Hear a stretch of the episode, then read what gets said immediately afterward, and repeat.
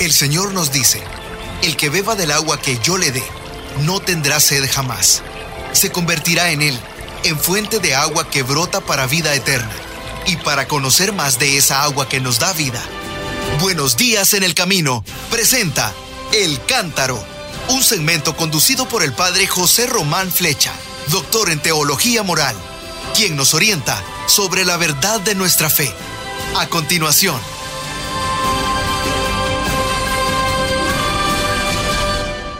Mis queridos hermanos, así es, soy el padre José Román Flecha, sacerdote diocesano de la diócesis de León en España, y estoy hablándoles desde Salamanca. No sé en otros países, en España esta solemnidad de todos los santos es, es fiesta, fiesta laboral también. En Italia también, es día festivo. En, en Chile también. Quizá en otros países sea un día de trabajo, pero para la Iglesia es un día muy importante. En la residencia de personas mayores donde vivo, sí, hemos celebrado la Santa Misa de esta solemnidad con toda solemnidad, efectivamente. Y les voy a resumir un poquito la liturgia de este día. Yo sé que los lunes solemos recordar las palabras del Santo Padre en su rezo del Ángelus del domingo, pero hoy, hoy vamos a hacer una excepción. Vamos a celebrar el día que celebramos, ¿les parece? Bueno, pues en la primera lectura leemos un texto del capítulo séptimo del Apocalipsis, que es una hermosura. Nos dice que el Señor dice a sus ángeles que esperen, que hay que marcar, hay que poner una señal en la frente, la señal de propiedad, a todos los santos. ¿Y cuántos son? ¿Cuántas señales son? 144.000. Yo sé que hay un grupo de personas que se dicen cristianas, aunque no admiten la divinidad de Cristo, pero bueno, no vamos aquí a criticar a nadie, pero que dicen que es que el número de los santos es 144.000. Bueno, miren, mi buena madre, que era costurera y modista y otras cuantas cosas, pues a veces contaba agujas y alfileres por gruesas. Tengo que comprar una gruesa de alfileres. ¿Y qué es una gruesa, madre? Pues mira, una gruesa es una docena de docenas. 144 agujas. Y multiplicado por mil, pues son 144.000. El número 12 ya es un número de perfección. Así que 12 por 12, ni les digo. 12 por 12, 144. Eso es la gruesa. Pero si encima lo multiplicas por mil, son 144.000. ¿Qué quiere decir entonces? ¿Que es un número exacto, ni uno más ni uno menos? No. Quiere decir que el número de los que han seguido al Cordero el número de los que viven siguiendo las huellas de Jesucristo nuestro Señor, el número de los sellados por el Señor, es incontable. Bueno, ¿y quiénes son? Hay una persona que le pregunta al Señor, ¿quiénes son estos? Y le responden, mira, estos son los que vienen de la gran tribulación. Han lavado y blanqueado sus vestiduras en la sangre del Cordero. Siempre me llamaba la atención esto, desde muy chiquitito. Blanquear las vestiduras en sangre querrá decir que se vuelven rojas, ¿no? Claro, después he entendido, sí, que es la sangre de Cristo la que nos purifica del mal, de los pecados, de la náusea, del cansancio, de la tribulación, de la rutina. Los mártires, los santos, los confesores, las vírgenes, todos los que han seguido el camino del Señor han lavado sus vestiduras, las han blanqueado en la sangre del Cordero. Y así termina la primera lectura de este día en que celebramos la solemnidad de todos los santos. Esa inmensa multitud de los que se han mantenido fieles al mensaje del Cordero de Dios reconocen que en medio de la persecución han recibido de Él la fuerza para perseverar, la fuerza para mantenerse fieles hasta el martirio. Por eso gritan, cantan, anuncian, pregonan. La salvación es de nuestro Dios, que está sentado en el trono y del Cordero. No se debe a nuestro poder, a nuestro saber, a nuestro entender, se debe a la gracia de Dios.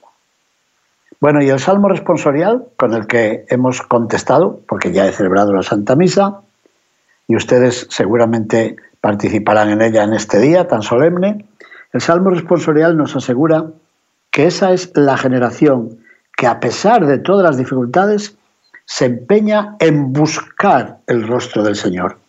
Así dice el Salmo 23 de la numeración latina, la numeración de la Vulgata. Todos ustedes saben, porque lo he repetido muchas veces, qué importante es el verbo buscar en la Biblia. Tu rostro buscaré, Señor. Como la cierva que busca corrientes de agua, así nosotros buscamos también el rostro del Señor.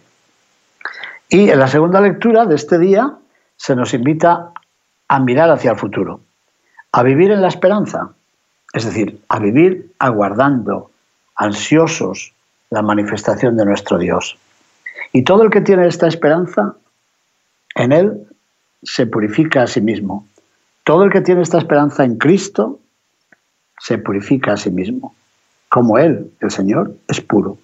Así lo dice la primera carta de Juan, en el capítulo 3, versículo 33. Así que purificar. En la primera lectura se hablaba de purificar nuestros vestidos en la sangre del Cordero. Y aquí, en la primera carta de Juan, se nos dice que si tenemos esperanza en Cristo, nos purificaremos de nuestras manchas, de nuestro pecado, de nuestros cansancios. ¿Por qué? Porque Él es puro. Y la pureza, la limpieza del Señor es contagiosa. Bueno, de una forma o de otra, hablando de la búsqueda, hemos de reconocer que de una forma o de otra todos somos buscadores. Es verdad que a veces buscamos riquezas o buscamos un teléfono celular de la última generación o buscamos el poder sobre los demás y estamos dispuestos a pagar cualquier precio por tener un poquito de importancia, aunque sea solo en el ministerio de nuestra parroquia. Así que buscamos el tener, el poder y el placer. Esos placeres que al principio parece que nos ofrecen satisfacción, pero que terminan arruinando nuestra propia vida.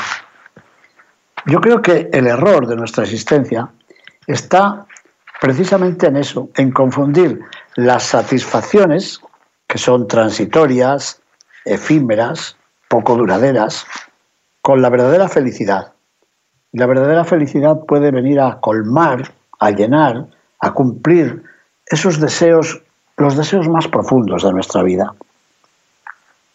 Yo creo que en realidad el problema está en la misma comprensión del ser humano. No sabemos o no queremos saber en qué consiste la dignidad humana sobre la cual hablamos, hablamos, hablamos y discutimos todos los días. Y creemos que nuestra dignidad está asegurada, repito, por el tener, por el poder o por el placer.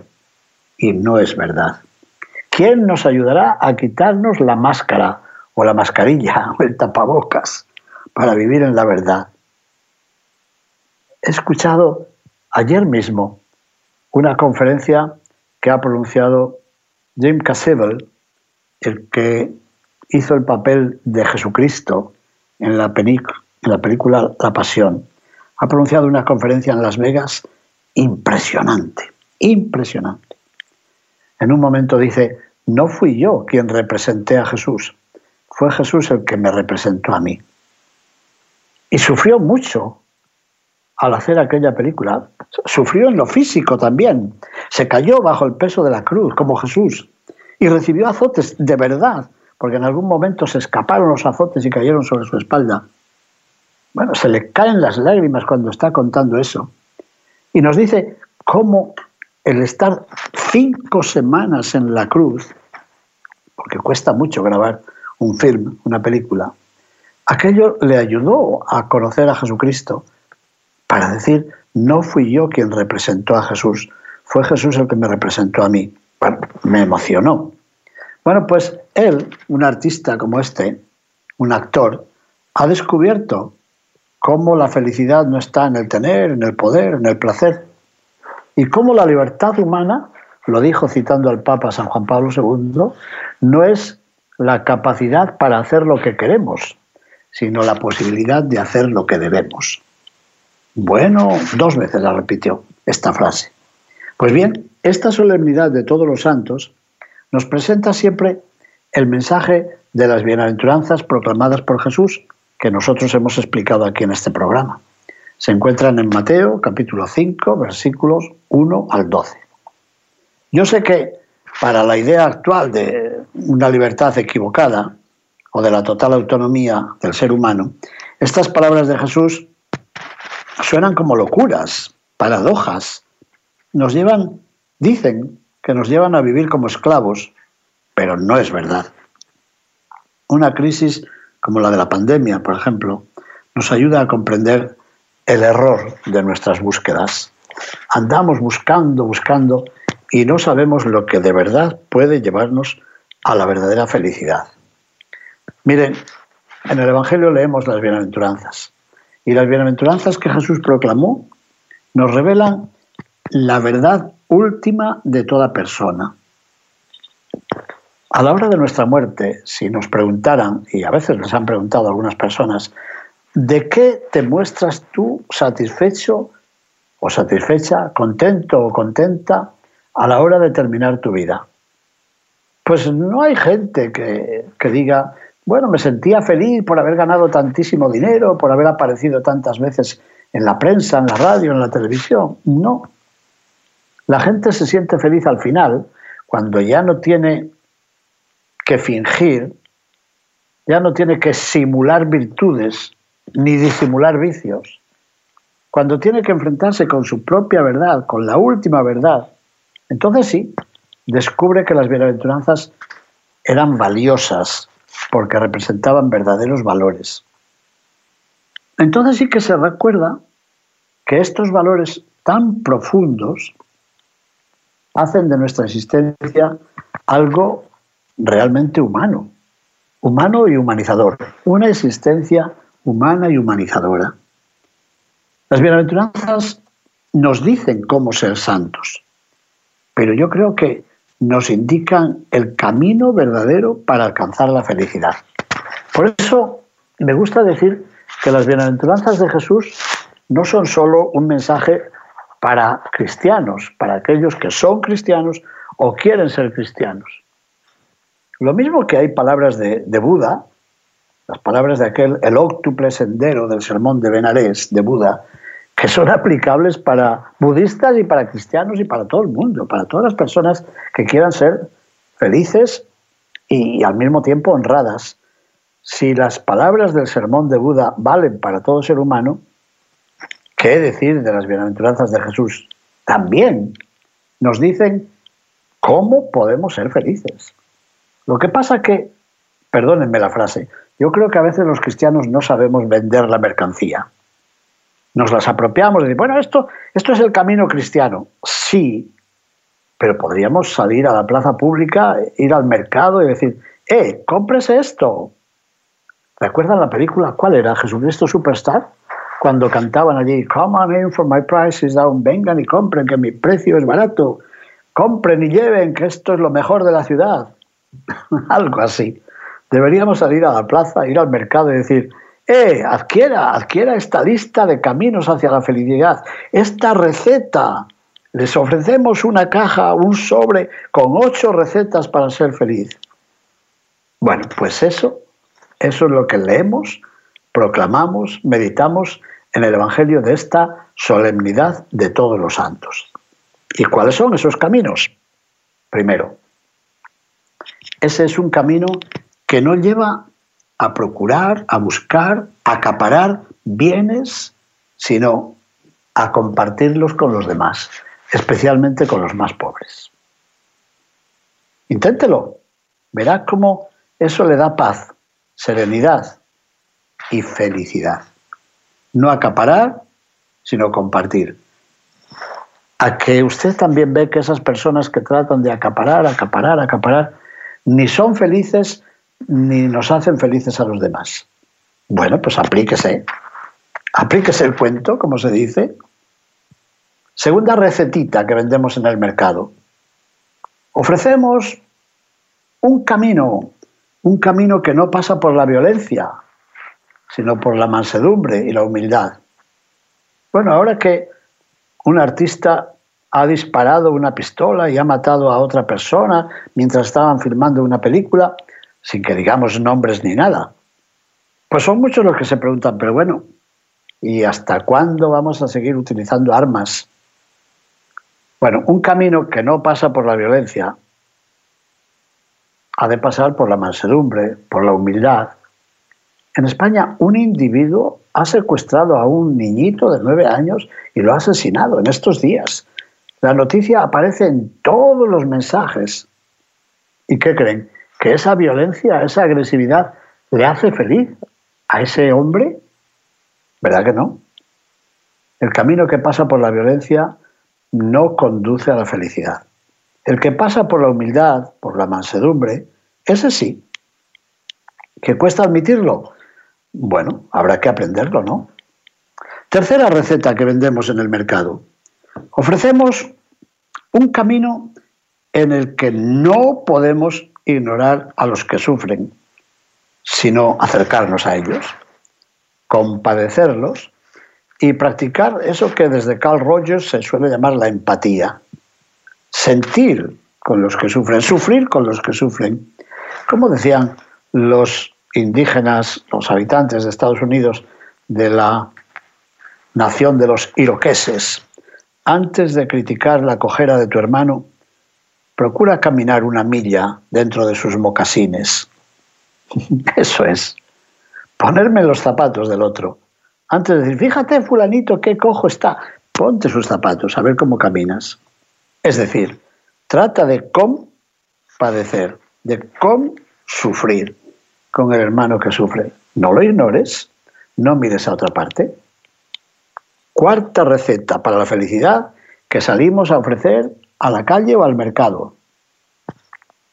Hay mucha gente que ha encontrado la comodidad, al final han logrado comprar la casa que deseaban, tienen los zapatos que les gustaba, la ropa que más querían, el auto, el carro que siempre han buscado, y dicen, ahora ya tengo lo que quería, puedo vivir cómodo y contento todo el resto de mi vida. Mm, me parece que algo de eso se dice en el Evangelio. Un hombre que había tenido una gran cosecha y se dijo lo mismo. Ahora puedo comer, beber y descansar, porque ya tengo todo lo que tenía. Y una voz que vino de lo alto le dijo, eres un necio. Esta noche te van a pedir el alma, la vida. Bueno, pues no, no ofrecemos un camino que impulse a la comodidad a la instalación o al instalamiento, sino a la búsqueda y a la búsqueda de la justicia. La justicia con nosotros mismos, con los demás y con Dios. Es decir, la búsqueda de la santidad.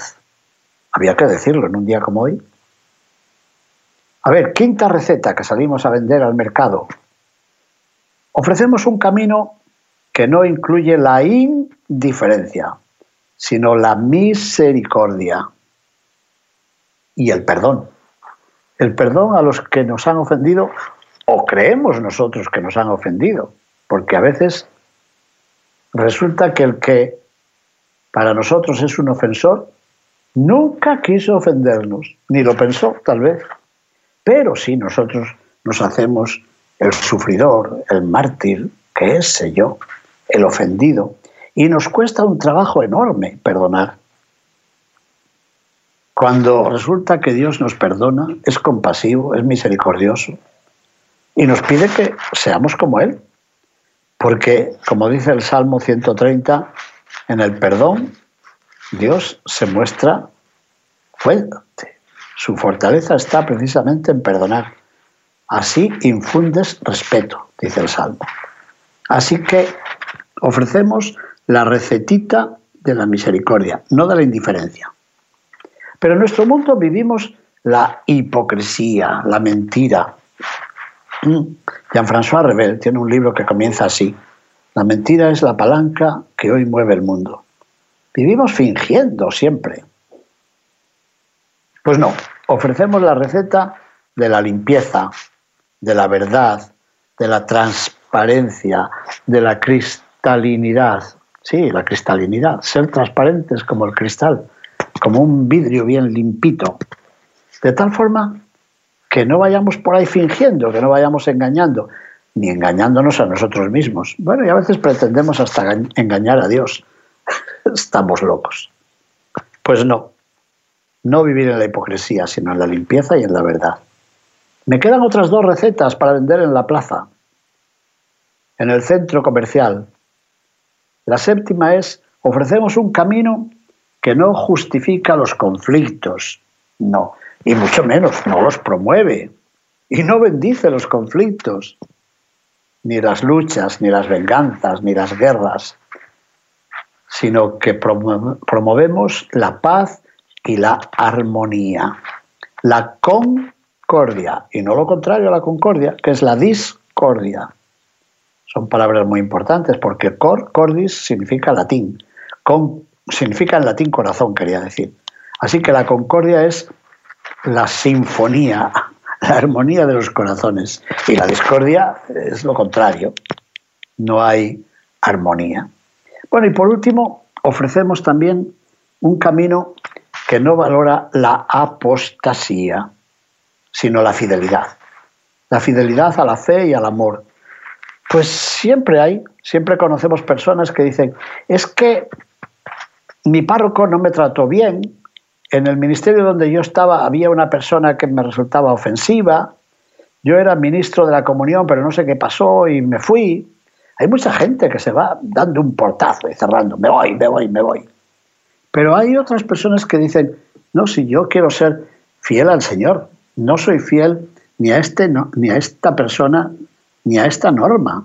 Soy fiel al Señor que es fiel. Y por tanto quiero ser fiel a la fe, y quiero ser fiel a la esperanza, y quiero ser fiel al amor. Bueno, una fidelidad llevada hasta el final, eso es el martirio, ¿verdad? Estar dispuestos a dar la vida pasito a pasito o dar la vida de golpe, toda entera, por fidelidad. Bueno, pues eso es lo que nos ofrece hoy la Santa Misa. Estas ocho recetas, estos ocho caminos, estas ocho pautas para ser feliz, es decir, para ser santo. Las bienaventuranzas, como nos ha dicho el Papa Francisco, son eso, caminos para la santidad y caminos para la felicidad. ¿Que no parecen muy populares estos caminos?